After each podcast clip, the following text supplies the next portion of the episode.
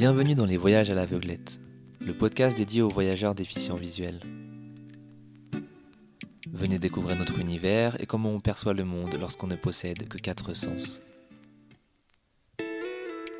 Aujourd'hui, je continue à vous parler de mes aventures en Indonésie et je vous emmène plus particulièrement sur l'île de Karimun Jawa pour revivre mon voyage de noces, ses hauts, ses bas et ses péripéties.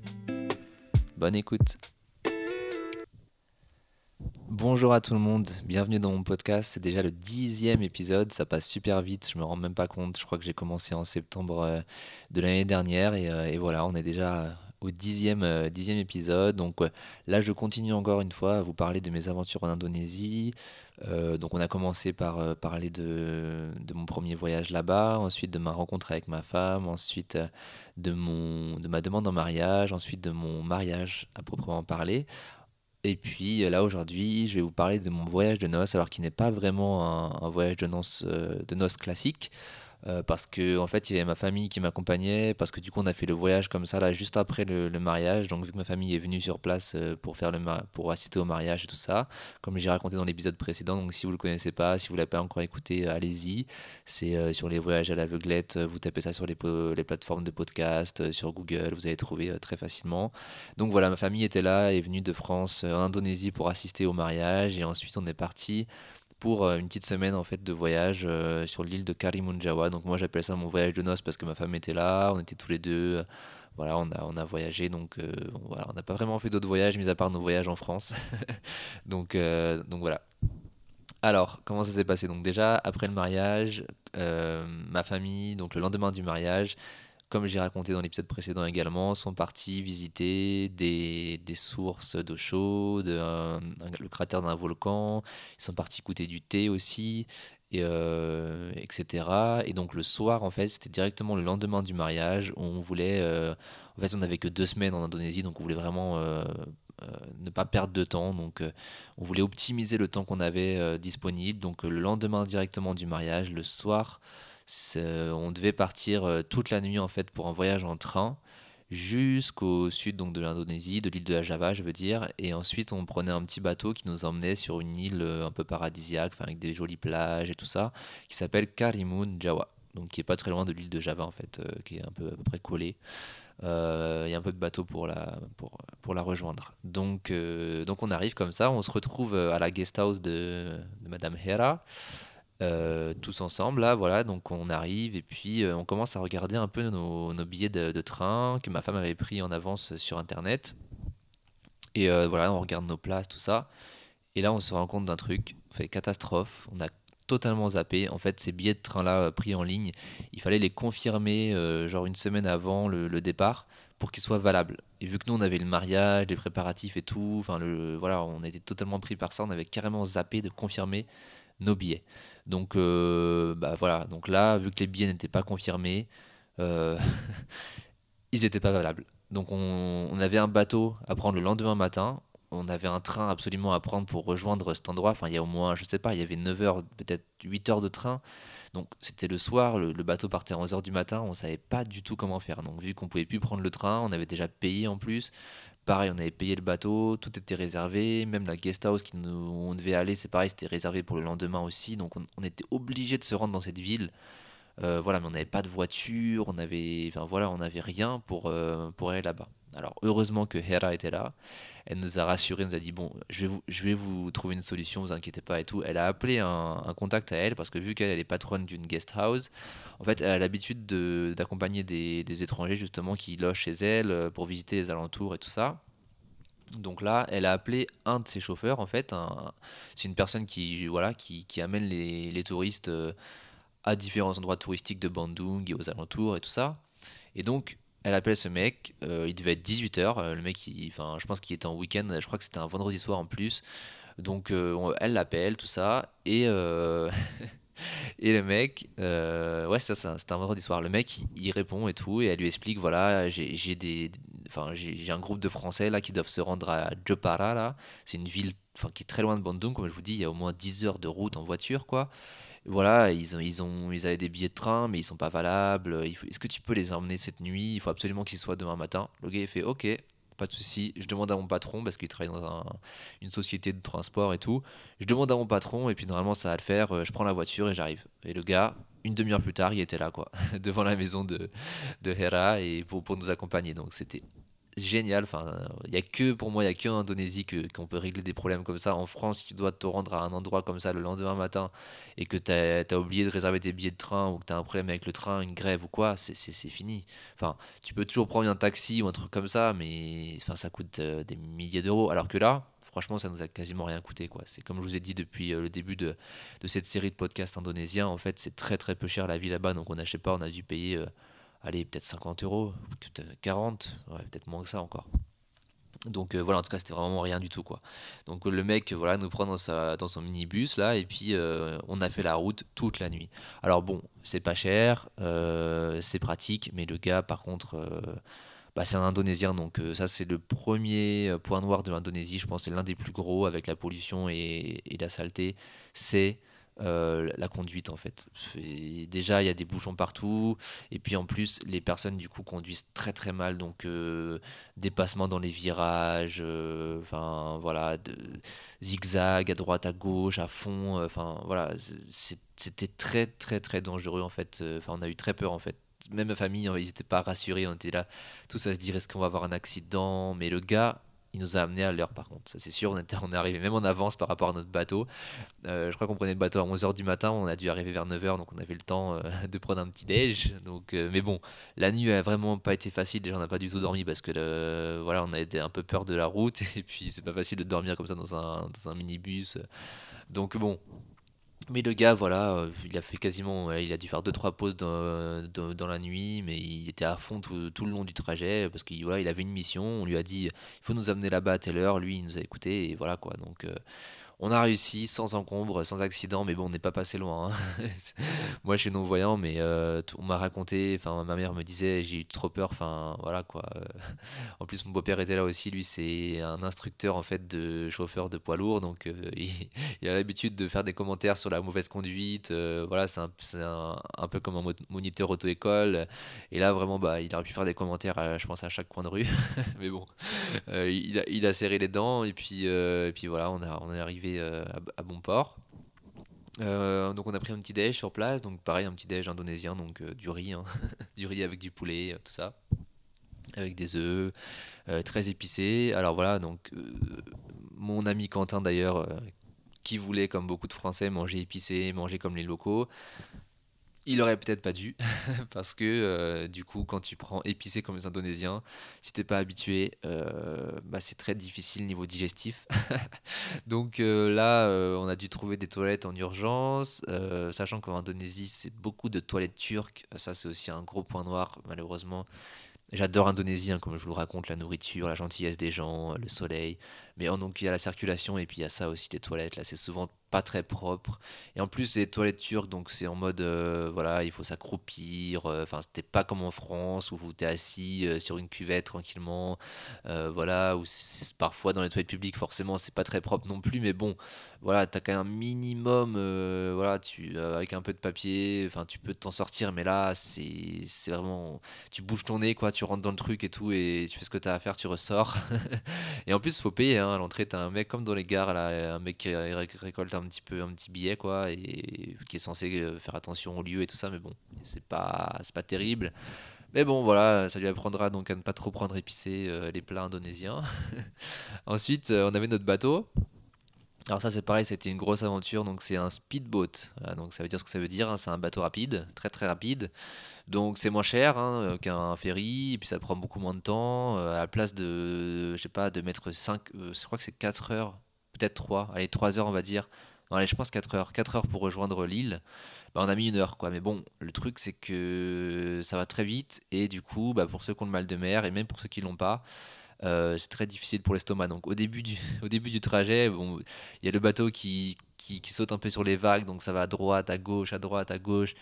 Au début, ça va, tu, voilà, tu, on était en train de jouer à un jeu. Il y avait mon pote Quentin, pareil, qui, qui avait son portable et il nous posait des questions. C'était un espèce de quiz. Et tout le monde répondait, on, s'en rigolait bien et tout. Et au bout de 20 minutes, 30 minutes, déjà, il y a mon beau-père qui se lève et qui part aux toilettes, parce qu'il n'en pouvait plus, quoi. Et là, euh, nous, on est resté sur place, mais bon, petit à petit, il y avait de plus en plus de gens qui répondaient plus aux questions de Quentin. Là, tout le monde commençait à dormir euh, dans, le bateau. Moi, je dormais pas trop, mais j'avais la tête dans mon sac euh, pour essayer de pas vomir. voilà, essayer de me concentrer sur mes sensations, essayer de me contenir parce que franchement, c'est très très compliqué. Enfin, voilà quoi. C'est, il faut avoir le ventre bien accroché. L'idéal, c'est de dormir. J'ai des amis qui étaient avec moi justement de, France, notamment, enfin la copine de mon demi-frère, mon demi-frère aussi Benjamin. Ils se sont endormis quasiment dès le début. Donc eux, ils n'ont pas ressenti le mal de mer. Mais quand tu dors pas et que tu, tu, tu ressens là les secousses et tout, c'est, enfin, c'est vraiment très compliqué. Mais bon, euh, du coup, pareil, on arrivé à bon port quand même. Euh, par contre, mon beau-père, lui, euh, il a vomi pendant toute la traversée. même du coup, à cause de ça, il, s'était, à cause des secousses un peu du bateau, il s'était pris un, voilà, soit le, enfin, le, mur dans les toilettes, donc il avait un peu de sang. Enfin, c'était vraiment, il est sorti des toilettes totalement déboussolé, tout blanc et tout ça. Donc bon, euh, lui, il a très très très très mal vécu cette traversée. Donc on est arrivé sur place directement. Il y avait des, on avait loué une guest house hein, euh, tenue par des, je crois que ouais c'est ça, c'est un Indonésien qui est marié avec une Hollandaise qui est, qui est expatriée en Indonésie, donc à Kalimanjaro. Vous la trouverez d'ailleurs sur, euh, sur si vous voulez aller là-bas, c'est sur Airbnb en fait on l'avait trouvé. Et, euh, et, voilà, c'est une guest house là, Carly Munjawa qui est très très bien. Euh, J'ai plus les références par contre, mais je crois que c'est la première. Hein, je crois que c'est quasiment l'une des seules. Je dois y en avoir d'autres, mais euh, celle qui est pas trop chère. Et, euh, mais qui est super bien quand même parce que bon bah du coup ils, sont venus nous chercher en moto euh, voilà. Il y avait des motos et des voitures donc on a pris nous on a pris la voiture avec ma femme euh, en mettant les bagages aussi dedans et tout ça. Et on arrive bah, c'était pas très loin du, port du coup hein, je sais pas à 10 minutes quoi. On arrive dans la guest house. Pareil guest house au bord de la mer donc c'est pas vraiment la mer en fait, c'est plutôt un bras de mer en fait. Euh, il y avait donc avec des, des, un joli paysage, euh, la vue donc sur ce bras de mer là, avec euh, des, des, plantes tropicales. Enfin, c'était voilà quoi, le décor parfait de, de, vacances dans les îles quoi. Donc c'était génial. On rentre dans le truc on était tous quasiment en couple, donc euh, chacun sa chambre en fait, chacun sa chambre, euh, voilà. Alors par contre, en arrivant, la surprise, donc déjà mon beau-père, on l'a mis directement dans sa chambre euh, climatisée, voilà, repose-toi, essaye de te remettre de la traversée. Et par contre, ils nous ont dit, alors on vous a pas trop dit ça, mais il y a sept chambres climatisées. Par contre, vous avez une huitième chambre, mais elle n'est pas climatisée quoi. ok, donc qui va la prendre? Donc vu que moi et ma femme on était habitués à l'Indonésie, bah, ma femme elle est indonésienne et puis moi euh, j'ai passé déjà plusieurs mois ici, je me suis dit bon moi la chaleur je m'en fous, je la prends. En rentrant dans la chambre vu qu'il n'y a pas de climatisation et vu qu'il fait 30 degrés dehors, euh, bah, c'est un peu euh, comme dans un sauna en fait. Il y avait de l'humidité à mort. c'était, ouais, en fait, on dormait dans un sauna quoi. Il faisait super chaud, difficilement respirable. Mais bon, moi j'adore ça, toutes ces ambiances tropicales là, ça m'a pas trop gêné. Ma femme un peu plus que moi au final, même si elle est indonésienne, elle habite dans les montagnes, donc euh, elle, elle habite dans un endroit plutôt au frais. Mais euh, voilà, donc euh, on, a, eu ça comme petit souci en arrivant. Ensuite, deuxième problème, ça c'est ma faute, hein. en voulant, du coup, bah, on arrive, on pose nos sacs et tout ça, et puis vu qu'il y, y avait la mer, un bras de mer juste devant la, la il y avait un petit ponton juste sur la terrasse on prenait notre petit déj et tu pouvais te jeter dans l'eau, quoi. Donc nous direct on fait ça, quoi. On prend une petite douche et tout, on met le maillot de bain et tout et on y va. Et euh, en fait, moi, j'avais un short de bain et du coup, euh, enfin, comme un imbécile, en fait, le gars de, je prends la clé de ma chambre, en fait, je... donc on ferme la chambre, on court là-bas, on va au ponton et tout ça. Et en fait, je mets la clé de la chambre dans mon short et je saute dans l'eau. Mais le problème, c'est que euh, bah, quand tu sautes dans l'eau avec la clé dans ta poche, bah, la clé, voilà quoi, c'est tu l'as perdue. Donc, je me rends compte de ça à peine 5 secondes après être parti dans l'eau. Je fais putain, pourquoi j'ai fait ça? Je ressors de l'eau et du coup je demande au gars euh, voilà quoi de la Guestos qui venait juste de nous accueillir il y a même pas une demi-heure je lui dis euh, excusez-moi en fait est-ce que vous avez une deuxième clé? Parce que je viens d'aller dans l'eau avec la clé que vous venez de me donner là. Donc euh, j'ai perdu la clé de votre chambre. Le gars il fait bon déjà il commençait à, dire c'est quoi ces quoi ces touristes là? Bon ok je vais te passer une deuxième clé. Par contre c'est la seule que j'ai donc ne la perds pas cette fois-ci. Donc là du coup j'ai pas fait la deuxième connerie. Voilà j'allais sur le bord de, de l'eau. Et puis voilà donc on a on a profité un peu de ça Ensuite, on est parti un peu faire un petit tour de l'île euh, à pied, voir ce qu'il y a un peu dans les alentours. On a trouvé un petit bar euh, sympa avec de la musique. euh. Bah, par contre, ce lieu, c'était pas très typique. hein, Enfin, en tout cas, le quartier où on était à avait beaucoup de restaurants et de bars, mais c'était plutôt occidental. Enfin, pour plaire aux touristes, donc de la musique occidentale, des boissons un peu occidentales aussi. Je crois malgré tout qu'on a quand même pu boire. ça, c'est ce que j'adore en Indonésie, c'est que dans, les bars là-bas, en fait, même pas que dans les bars d'ailleurs, partout à l'entrée des magasins, des grands magasins, il y a toujours un- une petite personne qui est là et qui vend des jus de fruits euh, pressés en fait euh, sur place, c'est-à-dire euh, des fruits directement cueillis quoi et pressés, à la minute quoi. Donc enfin c'est trop trop bon. Donc tu as des jus de mangue, des jus de goyave, des jus.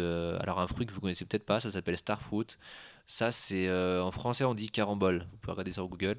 C'est un fruit tropical que j'adore moi, donc je prends toujours ça. Je prends un jus de starfruit là si c'est disponible. En Indonésie aussi, ils mangent des avocats. Alors ah, nous, euh, moi chez ma grand-mère ici en France, on les mange avec de la mayonnaise et des crevettes. donc c'est plutôt un- une entrée. Alors que eux, l'avocat en fait, ils le mangent euh, sucré et ils font des jus d'avocat, donc sucré. euh, voilà, donc il y a jus d'avocat, il y a jus de tomate aussi. Enfin, il y a tous les fruits en fait possibles imaginables. Donc ça c'est super, c'est délicieux. Donc voilà, après s'être pris ce petit jus, on est rentré à la guest house et puis on a trouvé un restaurant auquel du coup, parce que pendant nos 5 jours, euh, je crois qu'on a passé 5 jours sur place, ouais. Pendant les 5 jours qu'on a passé là-bas, on a mangé que à ce restaurant-là. Donc euh, voilà, il n'y avait pas... euh, Enfin... il n'y avait pas du tout de. C'était pas vraiment de la nourriture typique, quoi. C'était tous les soirs, on mangeait là-bas, donc c'était des pâtes, des pizzas, des trucs un peu occidentaux. C'était délicieux, hein, et puis comme, comme d'habitude, moi j'adore être là-bas. Euh, manger, euh, je sais pas moi, un plat de pâtes bolognaise et payer un euro, quoi. Ça, c'est un truc. euh, aller au restaurant, manger des pâtes bolognaise, me prendre une boisson et payer un euro. c'est- Ça, c'est l'un de mes principaux euh, kiffs en Indonésie. C'est ça quoi. Donc voilà, tu peux aller au resto tous les soirs sans problème, sans faire un trou dans ton budget. Donc ça c'est génial, tu profites. Du coup tu prends des desserts, tu prends des cafés, tu prends même deux plats si tu veux. tu vois, tu te fais plaisir à mort. Donc ça c'était génial. Niveau nourriture, on s'est fait plaisir. Euh, du coup euh, la journée, bah, le lendemain matin.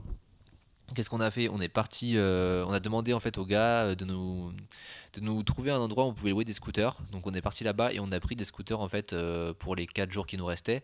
Donc du coup ça nous permettait de- d'explorer l'île plus rapidement, ne pas être à pied tout le temps et, c'était génial parce que bon, faire du scooter là-bas, bah voilà quoi, c'est super. euh, Tu peux, euh, voilà, les cheveux au vent, il n'y a pas forcément besoin d'avoir de casque. Bon, normalement c'est un peu obligatoire euh, dans les grandes villes, mais sur les lieux touristiques comme ça, sur des, au bord de la mer, tu peux rouler sans casque. Bah, c'est pas très prudent. Mais bon, tu peux quand même le faire quoi. Enfin, faut, voilà, tu vas doucement, tu fais attention. je le conseille pas bien sûr, hein, mais c'est quand même agréable d'être comme ça. euh, euh, voilà, les cheveux au vent comme je disais, euh, sentir tout ce qui, les, odeurs. En tout cas pour moi qui est non voyant, sentir toutes les odeurs de la mer, les odeurs aussi des petites échoppes de nourriture qu'il y a sur notre, chemin. Quand on passait en scooter aussi, t'avais les, tous les enfants, voilà, soit qui, nous couraient après ou qui nous disaient bonjour avec des grands sourires, hello, hello, hello, tout ça. Voilà, donc ça c'est vraiment une ambiance magnifique et puis il fait beau euh, tout le temps quoi. Il, on n'a pas eu toute pluie, euh, c'était la saison sèche. Donc euh, pendant la saison sèche en général, tu as vraiment de la chance que ce soit entre avril et septembre en général, tu vas avoir une journée de pluie tous les mois, mais sinon c'est il fait tout le temps beau, tout le temps chaud. Donc voilà, c'était vraiment super. On a trouvé du coup plusieurs petites plages. hein. Chaque jour, on explorait une plage différente. Euh, donc voilà, on s'est baigné, euh, on a, on a bu du jus de coco parce qu'il y avait sur des plages en fait avec des noix de coco euh, directement qui tombaient de l'arbre et du coup il y avait une personne qui, euh, qui récupérait, qui faisait du jus, voilà. Enfin c'était super bon, sans problème quoi. Enfin vraiment des super souvenirs. en plus bah du coup notre premier au premier jour marié avec ma femme, donc du coup on a bien, profité, on était avec ma famille, mais bon on allait s'isoler souvent, voilà, on pouvait euh, profiter aussi de notre côté, euh, aller se balader, tout ça, enfin c'était des super vacances. Euh, ce qu'on a fait aussi, c'est que le- la personne en fait du, euh, de la guest house, en fait le, bah, le- en fait il y avait un gars qui était là tout le temps qui, qui nous aidait en fait, qui, qui était là bah, justement pour nous donner les clés de la chambre, euh, pour nous euh, faire le petit déj. Tous les matins dans la guest house, on avait euh, des pancakes. On pouvait choisir soit entre un, un petit déj euh, sucré ou salé. Donc soit pareil, tu prenais du riz ou quoi, ou soit tu prenais des pancakes en fait, voilà, avec, pas de la confiture, mais du chocolat, du sucre. Donc voilà, c'était très très très bon. Ça aussi, on prenait souvent des bons petits déj avec des bons jus de fruits aussi pour être chaud pour la journée. Crème solaire bien sûr obligatoire avant de partir, avant en exploration. Et puis bah, le troisième jour, euh, ils nous ont euh, proposé un trip en fait. C'était en fait on avait rendez-vous au port avec des pêcheurs et ces pêcheurs là en fait euh, ils nous ont pris à bord de leur bateau et, on est parti avec eux sur une petite île un peu excentrée, encore beaucoup plus petite que Karimunjawa. je sais plus comment ça s'appelait, je crois que c'était Chemara Kochil et Chembara Besar, un truc comme ça. Et euh, ça, c'était une île, euh, voilà, une petite île à côté de Karimunjawa et euh, voilà, beaucoup plus belle du coup avec des, des, des décors magnifiques, des îles désertes en fait. alors, le plus gros problème, par contre, c'est que, comme sur beaucoup de plages de cette île, le Karimunjawa et, euh, et un peu partout d'ailleurs en Indonésie, malheureusement, il y a beaucoup de déchets.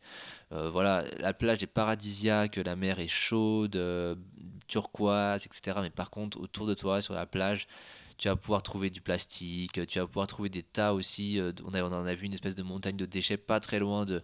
Donc voilà, c'était Ça, c'était par contre le, point négatif un peu, c'est que c'est quand même un peu sale quoi. Donc bon, faut trouver des coins. On a réussi à trouver des plages un peu préservées de tout ça parce que je pense que les gens nettoient euh, de même. Mais il y a quand même pas mal d'endroits où c'est pas terrible quoi. Donc ces îles étaient jolies. Euh, voilà, on a il y a mes, mes frères euh, qui, qui, voient correctement, qui ont pu aller faire de la plongée, enfin du snorkeling en gros avec le masque, ils sont partis voir en dessous. voilà, donc c'était joli aussi. nous, enfin moi en tout cas avec mes deux amis non-voyants, on a profité plus du soleil, de, de l'eau et tout ça. On a marché aussi, découvrir l'île un peu, partir en exploration.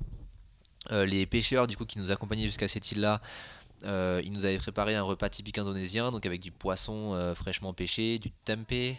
tempeh c'est du soja fermenté en fait, donc c'est super bon. Enfin avec du riz aussi, des petits légumes, voilà. vraiment là par contre cette fois-ci on a mangé un plat typique quoi.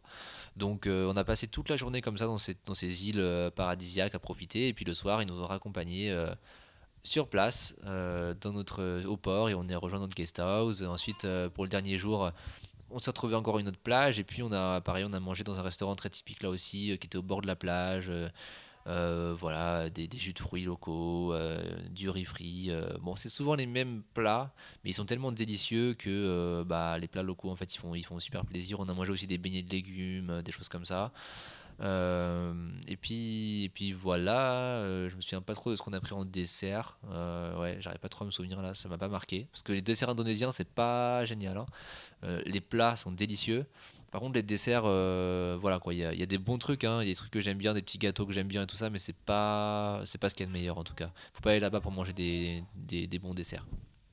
Alors voilà, en gros, c'est à peu près tout ce que je pouvais vous dire sur ces vacances euh, en famille, euh, slash euh, voyage de noces. Hein. C'était combiner les deux. C'était vraiment génial. donc voilà, le lendemain, par contre, avant de repartir, on a fait un petit tour sur le marché local où ils vendaient des souvenirs, acheter des porte-clés, acheter des choses comme ça, bien sûr, pour avoir un souvenir un peu de, ces cinq jours inoubliables. Hein c'était vraiment euh, enfin moi c'est mes meilleures vacances parce que bon bah, je venais de me marier et puis en plus ma famille était là tout le monde était réuni enfin c'était vraiment trop trop bien euh, voilà on a dû rendre les scooters et puis euh, et puis le lendemain par contre on avait réservé un ferry cette fois-ci on voulait pas, pas reprendre le speedboat hein. on a on a pris un ferry donc on a mis plus de temps c'était plus long, mais par contre, personne n'a été malade. Quoi. Le ferry ne bouge pas. C'est un gros bateau, donc vu que la mer n'est pas trop agitée en plus, ça va quoi. Ça a quasiment pas bougé, donc personne n'a été malade. On a profiter un peu plus de la traversée cette fois-ci du coup euh, que la traversée aller en, speedboat. Et, euh, voilà, et en, en rentrant, euh, en rentrant sur l'île de Java, on avait un, on avait donc une personne qui venait nous chercher à la ville de Jepara, qui est la ville côtière en fait, et qui nous amenait donc à Surabaya ou non Semarang je crois, ouais c'est ça, à Semarang et, et, là on a pris en fait le, le train qui nous accompagnait jusqu'à Bandung. Donc là, pareil, un train de nuit. Qui, on est parti à 18h et on est arrivé à Bandung euh, le, matin euh, vers 6h du mat quoi. Euh, ah non même pas en fait, c'était 4h je crois. Ouais 4h, 3h30, 4h. Alors on s'est organisé comme ça parce que ma femme devait nous accompagner. Je vais terminer ce podcast en vous racontant la mauvaise aventure qu'on a eue malheureusement. je crois que c'est l'un des moments excusez-moi, les plus difficiles de, ma vie en fait. en fait, après le voyage de noces, après le mariage, ma femme devait nous accompagner en France en fait. Elle, devait rentrer avec nous et, et, venir trois mois en fait avec un visa de touriste, voilà en France. Donc Bon, euh, on était mariés, donc on aurait pu faire un visa de mariage, mais euh, visa de conjoint en fait de français. Mais euh, vu que les visas ça prend au moins trois mois à, se faire, en fait on est juste de se marier, donc c'était impossible. Donc du coup on a demandé un visa de touriste pour elle en fait, pour qu'elle vienne quand même avec moi en France quelques mois avant de repartir en Indonésie. Donc bon, voilà, on a fait le, visa de touriste quelques mois à l'avance, tout ça, et, pendant le, voyage de noces, on n'avait toujours pas la réponse. Donc moi tous les jours j'appelais tous les jours j'appelais euh, l'ambassade pour essayer d'avoir impossible de les avoir. Donc du coup il fallait envoyer des mails. Pareil ils répondaient pas aux mails. Euh, voilà parce que mon visa moi je partais dans trois jours il était toujours pas arrivé quoi. Donc euh, voilà on a galéré mais heureusement je sais pas je crois que c'était deux jours avant le départ hein, donc un jour avant qu'on quitte l'île de Karimunjawa on a reçu un email et dans cet email en fait il y avait comme quoi c'est bon votre visa a été euh, est terminé, donc venez les chercher euh, à l'ambassade. Par contre, on n'avait pas la réponse si le visa était accepté ou pas. Donc euh, il faut aller se déplacer à l'ambassade de Jakarta. Donc ok, alors ça, ça me permettrait aussi, j'ai oublié un truc de vous raconter, c'est que là, cet email, je l'ai reçu donc sur l'île de Kalimunjawa et en fait j'étais dans un endroit, on a vu un problème avec notre scooter. on avait voilà un problème mécanique, tout ça. Et en fait, on a trouvé un garage, je sais pas moi, même pas 30 allez, 100 mètres de là où on était, on est tombé en panne, donc on a poussé la moto jusque là-bas.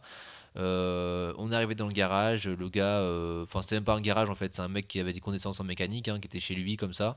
Et le gars nous a réparé notre moto en même pas un quart d'heure. Et en fait, euh, il nous a dit bon bah pendant que je répare ça, allez dans l'arbre là-bas, il y a des, goyaves, allez vous servir et tout. Donc on a pris des goyaves comme ça dans l'arbre, tout ça, on a, on a mangé ça, délicieux quoi, des fruits directement de l'arbre, c'est ce qu'il y a de meilleur quoi. Euh, et puis euh, on a repris notre moto. Donc là voilà, sur le mail, il nous disait ok, euh, partez, venez à l'ambassade de Jakarta, récupérez votre visa avant de partir. Ok. Donc on prend le train, on arrive à on arrive à Bandung le, le, matin, la veille du départ.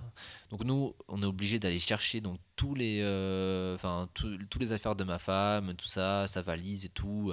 Euh, donc on, part à 3h du matin, on prend des mototaxis. Donc euh, ça c'est bah voilà comme je vous disais en Indonésie, c'est il y a beaucoup plus de motos que de voitures et en moto c'est beaucoup plus rapide. Donc euh, il y a toujours des mecs qui dorment à la gare comme ça, même pas qui dorment en fait, qui attendent toute la nuit devant la gare. Et dès qu'il y a des gens qui arrivent comme ça, qui ont besoin de rentrer chez eux ou des touristes, hop, il est prêt dans moto, il les accompagne un peu partout pour rien, pareil pour 50 centimes ou un truc comme ça. Donc là le gars hop, on monte sur sa moto, il nous accompagne au village de ma femme, à peu près à 3 minutes de la gare. Et euh, on arrive à 4h du mat euh, dans le village, donc on raconte à tout le monde euh, notre, notre voyage sur Karimunjawa et tout ça. On fait la valise, on part en train directement le même matin pour Jakarta. On arrive à l'ambassade. Et en arrivant à l'ambassade, on prend le visa. on ouvre le, visa, donc était dans une enveloppe. Et là, on voit quoi? On voit le passeport de ma femme, tout ça. Et là, il y a écrit Votre visa a été refusé. Voilà. Donc euh, le visa de ma femme a été refusé. Donc là, c'est la. Après le bonheur qu'on a ressenti pendant ce voyage de noces, on commençait déjà à se dire bon, qu'est-ce qu'on va faire en France pendant les mois qui arrivent? Je voulais lui montrer, bah, lui présenter mes amis, euh, ma famille aussi. Enfin, on avait tout prévu, tout ça, tout était bien organisé, bien calé, on était sûr de nous, quoi.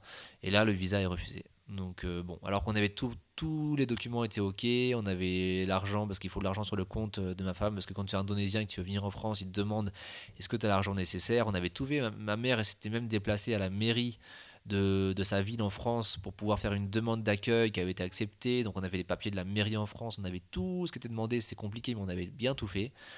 Le seul, la seule erreur que j'ai faite en fait, c'est que moi, pour être bien sûr que le visa était accepté, il y avait un paragraphe en fait sur la demande de visa et en fait, moi, dans ce paragraphe, euh, un paragraphe pour dire, bah voilà, pourquoi vous demandez de visa, qu'est-ce que vous voulez faire en France, tout ça. Moi, j'avais écrit, euh, voilà, euh, on, va se marier quelques jours avant le départ en, le départ en France, et du coup, voilà, elle veut découvrir la France, ça me permettra de lui, lui présenter ma famille, tout ça.